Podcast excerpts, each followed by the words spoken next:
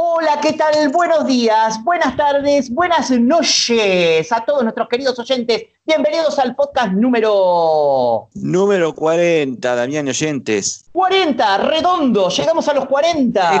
exactamente, exactamente, 40. ¿Cómo pasa, eh? ¿Cómo pasan los podcasts, el tiempo? Eh? Qué cosa, qué cosa. Pensar que yo, te voy a ser sincero, pensé que, eran, que íbamos a hacer 10 desde de Parece una cuarentena y volvíamos a Parece una broma, estamos en el 40. Y ya que estamos eh, hablando de números, el 40 en la quiniela de todos estos lares es el cura. Y ya que hablamos de números, a mí me gusta mucho jugar con los numeritos, y con el cura me voy para el lado de las religiones y me puse a mirar cuánta gente se dice de una religión actualmente. Y empecé a mirar numeritos, hay cosas que sorprenden. ¿Cuál es la religión más populosa en el mundo hoy en día? Cristianismo. 2.300 millones de personas dicen ser cristianas. Ojo, acá hay una salvedad. Cristiano es lo mismo que católico. Exacto, le iba a preguntar eso, exactamente. No, no, claro, claro. Sí.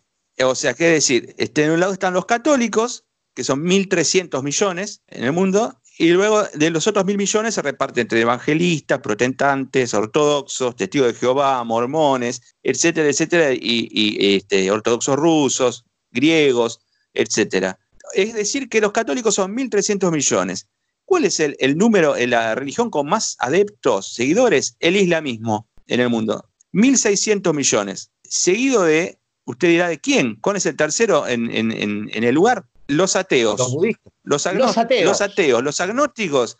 1.100 millones de personas dicen que no, que no creen en, Dios o no creen en la ahí, ahí levantan la mano, ahí levantan la mano. Después seguido de cerca, mil millones de personas, el hinduismo, obviamente, claro, ¿no? Claro. el hinduismo, y, tenemos unos 500 millones de personas budismo. Más o menos nos da unos números, ¿no? Entre China, este, India, etc. Acuérdense que en China hay mucho, hay mucho islamismo, lo mismo que en, la India. O sea que todo lo que en el, Asia se divide entre esas tres grandes religiones, el islamismo, el hinduismo y el budismo, da cuenta de la cantidad de gente. Después tenemos muy cerca en las religiones llamadas indígenas o tribales, ¿sí? particulares de cada lugar. Son 400 millones de personas en el mundo. Por ejemplo, qué sé yo, el Umbanda, muchos millones de personas. Pongo otra eh, que, es este, particular y es excéntrica, Rastafari, el rastafarismo, un millón de personas, por ejemplo. bueno, después hay más religiones y esto como, como para sorprender judaísmo. Ustedes se están preguntando cuánto, cuántos, este, cuánta gente este, eh, seguidora de la religión este, eh, judía en el mundo. Tienen un número. 300 uh, millones. 300 millones, Diego. ¿Damián? 1.200 millones. 14 millones.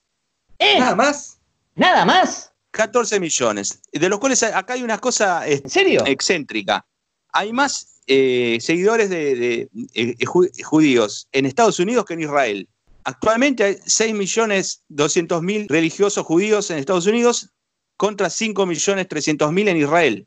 Después se divide en Francia, Inglaterra y Rusia, y después el, digamos, el sexto lugar en el mundo es Argentina, con la cantidad de judíos en el mundo. Me dejas, sorprendido, me dejas sorprendido con ese dato. ¿eh? Es un número, Exactamente, es un número que sorprende dada de la influencia que tiene esta religión en la historia, ¿no? El valor que tiene esa comunidad que, digamos, que se hace valer, ¿no? Digamos que hay, organizaciones con peso en todos los países eh, judías y no, no, no hay, yo no, no hay religión este, de otras religiones, no hay, no tiene el mismo peso. Acá, por ejemplo, en Argentina, el judaísmo, según el último censo, el 0,7% de la población dice que es religiosa judía. Y el islamismo, 1,5%. O sea, el 1,5%. Eh, no hay una daya del islamismo, por ejemplo, que tenga el mismo peso que el judaísmo. Y como para ir cerrando, gracias a Dios, ya que estamos hablando del cura, de las religiones y del 40, el movimiento israeliano esa hermosa religión, son solo 85 mil personas las que seguidores. El, movimiento israeliano son los que creen en los ovnis y de los extraterrestres. Dicen que, bueno, esta es una religión de los extraterrestres y que los ovnis nos, son los que nos gobiernan. Así que, bueno. a mí me deja, no sé a vos, Diego, pero a mí me deja muy sorprendido los datos que trae Leonardo cuando hace los números de la quiniela. Sí, absolutamente. La verdad que lo, del judaísmo me llamó mucho la atención. Increíble. Miren, me voy a tomar una libertad haciéndolo al aire para que también quede el compromiso con nuestros oyentes. En algún momento tenemos que tocar el tema religiones, ¿sí?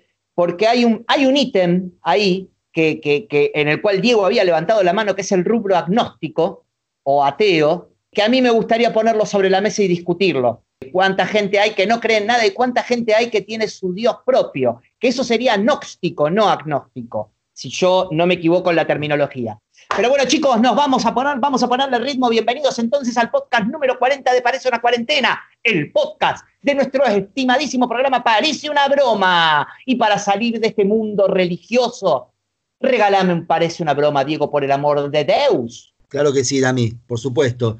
Bueno, te cuento que en Taipei, eso en Taiwán esto, la gente quiere viajar, quiere viajar. Hay cuarentena, pero quiere viajar igual. Así que en los aeropuertos se, organizan vuelos, donde hay la, la, te atiende, te llevan la, comidita, te llevan el, el champancito, lo que vos quieras, pero ¿qué?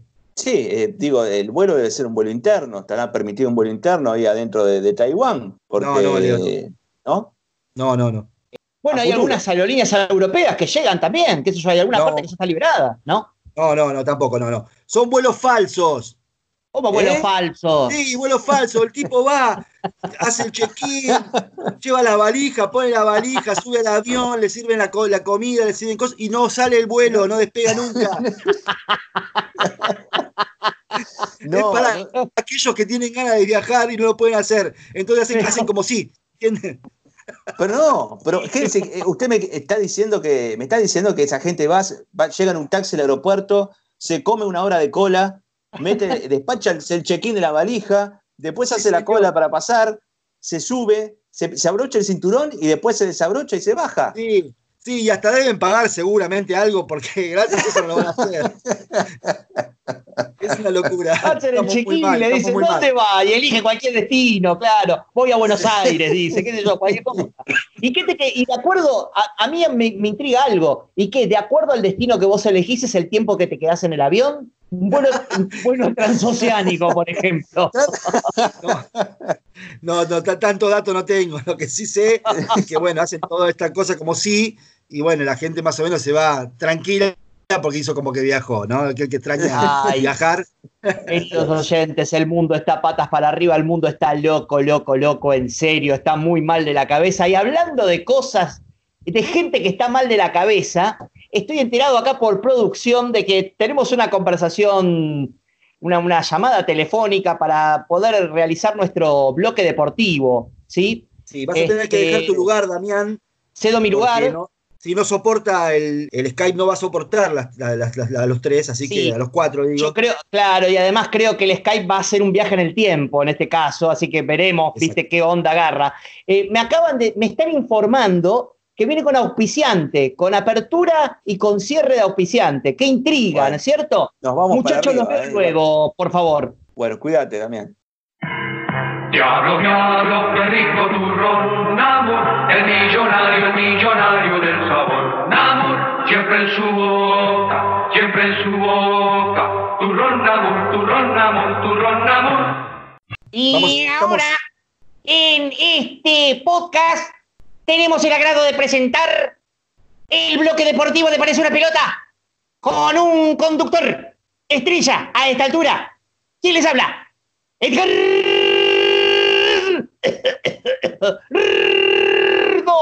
San Vicente. Hola, buenas noches, buenas tardes, buenos días. ¿Cómo le va, San Vicente? ¿Qué tal? ¿Cómo anda, Tazara? ¿Cómo está San? Mucho gusto de que me estén mirando. ¿Cómo andan ustedes? Muy bien, muy bien, muy bien.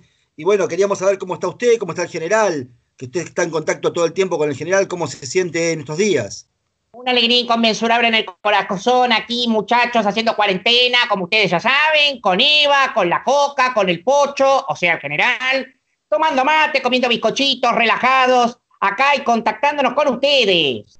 Edgardo, eh, lo llamábamos porque eh, ahora, este, justo esta semana, se está conmemorando 90 años del comienzo del Mundial, del Mundial, del primer Mundial organizado por la FIFA, del año 1930.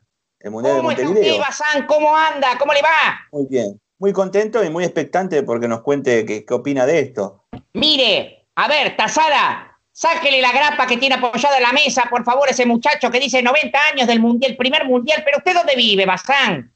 No sea no, hágame el favor. 90 años, hace 15 años que sucedió ese mundial, pero usted está totalmente escabiado. No, no, no, San Vicente, eh, el mundial del 30 estamos hablando y estamos en el 2020. Usted también está tomando lo mismo que toma Bazán, hágame el favor, estamos en el año 45, plena revolución peronista, mi amigo. Él toma esperidina, no, no toma, no toma grapa.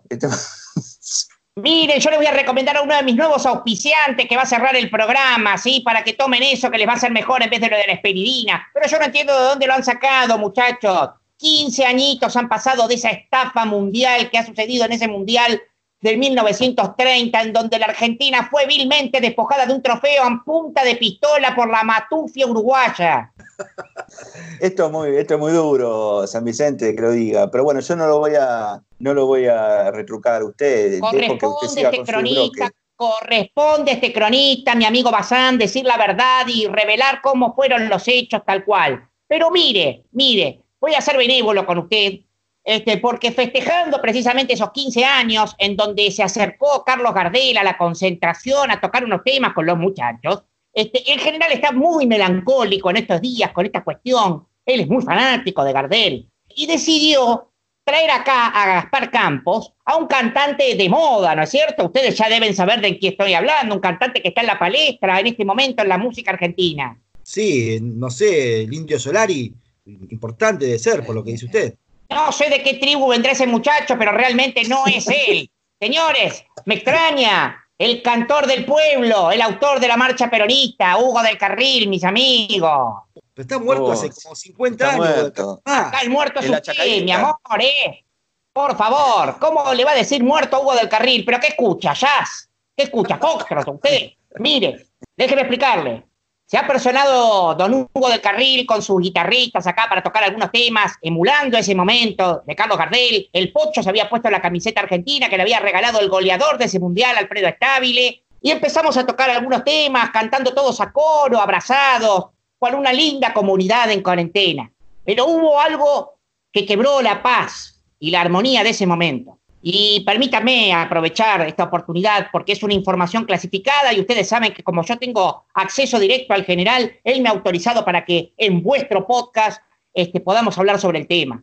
En determinado momento, mientras cantaba un tema que se llama Los Inundados, se acercó al oído del general su secretario privado, Héctor J. Cámpora, alias el tío. Pero no, pero no, pero no, eso Estamos hablando de los años 70, que también el señor Cámpora está muerto. Y avísele a, Carlos Gardel que, disfrute los días que, tiene. ¿Qué quiere que le diga? Porque... Escúcheme, Bazán, escúcheme. Escúcheme una cosa, pero usted a todo el mundo lo está matando. No sé qué, qué, qué cosa usted tendrá respecto de la gente, pero no me lo logro explicar todavía, es un fenómeno extraño. Debe estar herido porque le dije que los uruguayos robaron, pero no viene al caso. Mire, Héctor J. J. Cámpora es el secretario de gobierno más joven hasta el momento que ha estado en la presidencia, ¿sí? 27 años, mi amigo, tiene. La cuestión es que se acerca y al oído le da una información al general del Pocho, se pone muy nervioso y se levanta inmediatamente y se va al teléfono. Acto seguido, yo lo puedo observar, que me hace señas para que me acerque y recibimos una información secreta que la voy a dar a conocer en este preciso instante.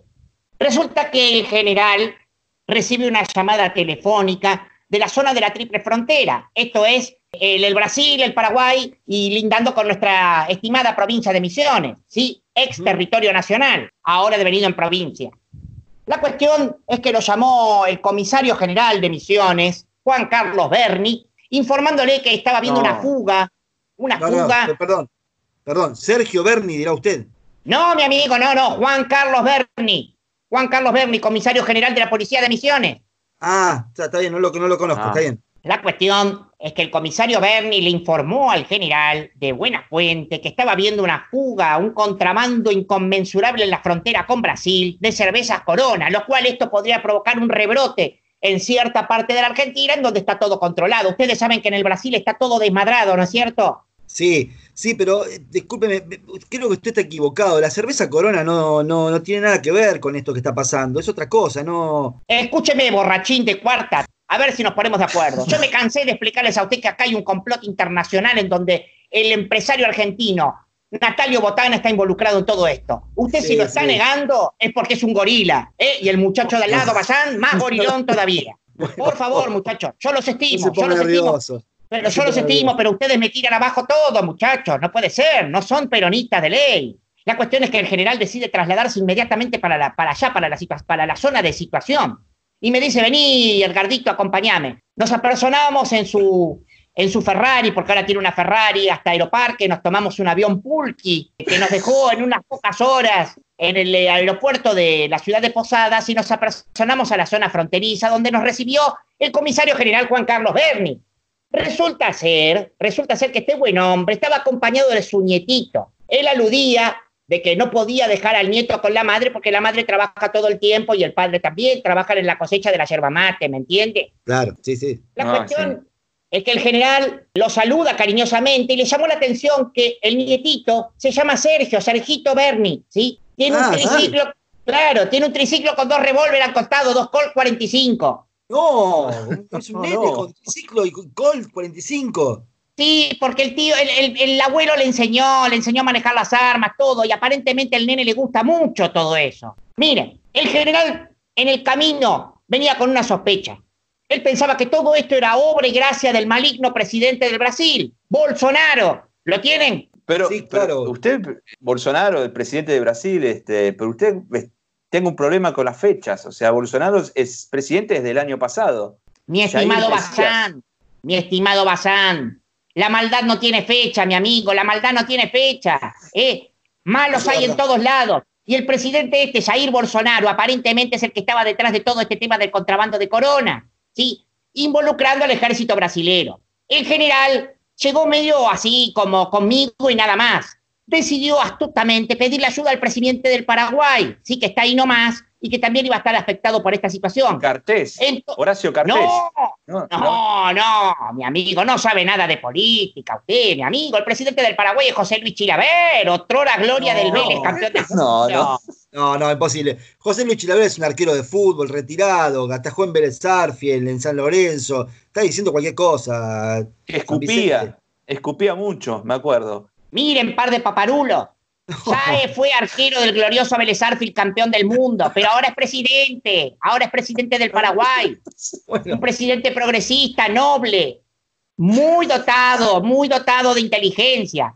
La cuestión es que el general le pega una llamada por teléfono y el presidente José Luis Chilaver le otorga su guardia pretoriana, que son 85 indios guaraníes, ¿sí? que lo escoltan y lo siguen a todos lados.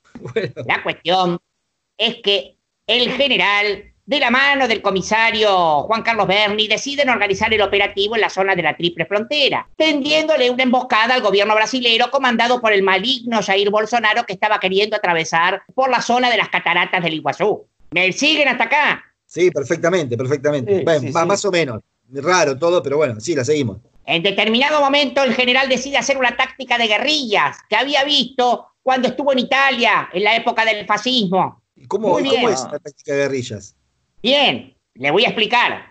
Todos los indios guaraníes quedaron escondidos entre la maleza y el general, para no ser menos, quedó en cuero, en pantalón con tiradores y cuero, exhibiendo un tatuaje gigante en su espalda que dice La Guardia Imperial Gloriosa Racing Club, Racing Divino.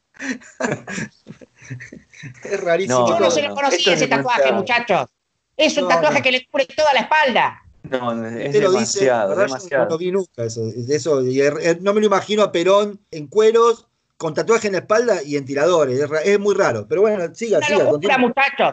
El general al lado del comisario Juan Carlos Berni y de su nietito. Esto es lo que más nos llamó la atención, muchachos. El nieto estaba como loco, estaba en su salsa, mis amigos. Quedaron todos camuflados junto con los indios guaraníes y en el momento que se acerca el ejército del Brasil con el maligno Bolsonaro a la cabeza, le tienden una emboscada quedando todos rodeados. Miren, no quiero exagerar, y esto es información clasificada, no se van a divulgar en ningún medio, es solamente en este, en este podcast donde lo vamos a revelar. Eran 525 soldados, murieron todos muchachos, murieron todos, a pedradas, a arco y flecha, el general a las trompadas, repartiendo piñas por todos lados, al grito de aguante, la Guardia Imperial y etcétera, etcétera. Un montón de cuestiones. Pero lo más sorprendente, chicos, fue la arenga del nietito del, del comisario Juan Carlos Berni, Sergito. No saben cómo hablaba viva voz a los gritos, poniéndole las pilas a todos los guaraníes y a los tiros con el triciclo. Una locura. La cantidad de muñecos que bajó ese pibe, no saben. no. no, esto es, es, es, parece un realismo mágico, usted sepa disculpar, no, quiero importunarlo, pero me parece que es una historia demasiado... Si usted no lo cuenta, yo no lo creo, yo no lo creo. Vicente, está, mezclando, está mezclando fechas, épocas, personas, del, pasado y del presente. ¿Usted está seguro de todo esto? Absolutamente seguro. Ustedes no, no, viven como yo, lo cotidiano de las cuarentenas. La política tiene muchas cuestiones y operaciones secretas que nosotros no sabemos y que por suerte yo tengo la oportunidad de dar a la luz. Es una locura lo que hizo ese nene. Estaba como poseído, como loco, a los tiros con el triciclo, pedaleaba y salían tiros de ahí, bajó un montón. Cuestión es que quedó rodeado el, el presidente del Brasil, Jair Bolsonaro, por todos los indios guaraníes, por el comisario y por su nietito y por quien les habla. Y en un momento se acercó el general en cueros y con su tatuaje, tomó una cerveza corona, le bajó los pantalones al presidente del Brasil, Jair Bolsonaro, y le introdujo una cerveza corona por el ano, largando todo su contenido ahí. No, no, no. Se contagió de Una escena dantesca, muchachos. Una escena dantesca. El presidente Jair Bolsonaro, mientras tenía esa cerveza, se fue corriendo, llorando y haciéndose pis. Nunca más lo volvimos a ver a los gritos de ven Bora, ven Bora, le decíamos todos. Y él decía que volveré y seré millones, volveré y seré millones. Ladrón, le gritaba el presidente, el general. Una locura, una locura. La verdad que usted lo dijo, una locura, una locura, San Vicente. Bueno, muchas, muchas gracias por, por esta historia que nos contó y por la primicia, porque esto en realidad no lo escuchamos en ningún lado, en ningún otro medio. Es una primicia solamente para, para una cuarentena. Efectivamente, gracias a ustedes por permitirme contar esto y para que sepan cómo se controla el coronavirus en la Argentina, a las trompadas, como un macho y con el general al frente de todo el mundo. Y este nene, que es increíble, ¿eh? es increíble este nene, a mí me sorprendió. Va a dar que hablar, va a dar que hablar. Ha sido una alegría tenerlos este, frente a mí. Me voy con la coca que me está preparando unos pastelitos para seguir tomando mate. ¡Viva Perón! Igualmente. Gracias, San Vicente. Muchas gracias.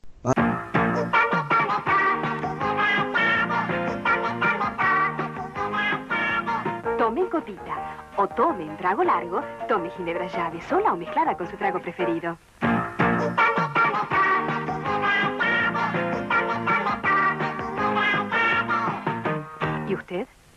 ¿Cómo la toma? Madre mía, madre mía. Va se, va, se está conectando Damián de nuevo. ¿Pudiste escuchar, Damián, algo de esto, de lo que pasó con este hombre?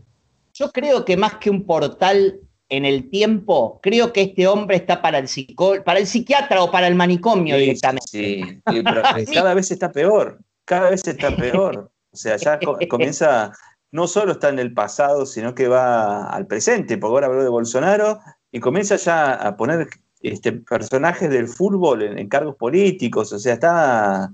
Se le, este, mezcla, la profesión con la política, Sergio Verne, las edades, es muy, muy raro todo el universo tiene sus misterios, chicos, ¿sí? O sea, puede haber un agujero negro en este momento que haya pasado por la Tierra y mezcle épocas, o sea, démosle un crédito. Yo creo que está totalmente chiflado, pero me parece que eh, acá está jugando el tiempo eh, su juego universal, chicos, es así. Pero bueno, hay que creerle, hay que creerle, hay que, hay que darle la derecha. Muchachos, ha sido un placer contar con ustedes con este podcast. Pórtense bien, tomen mate con pastelitos como San Vicente. Chau y si Y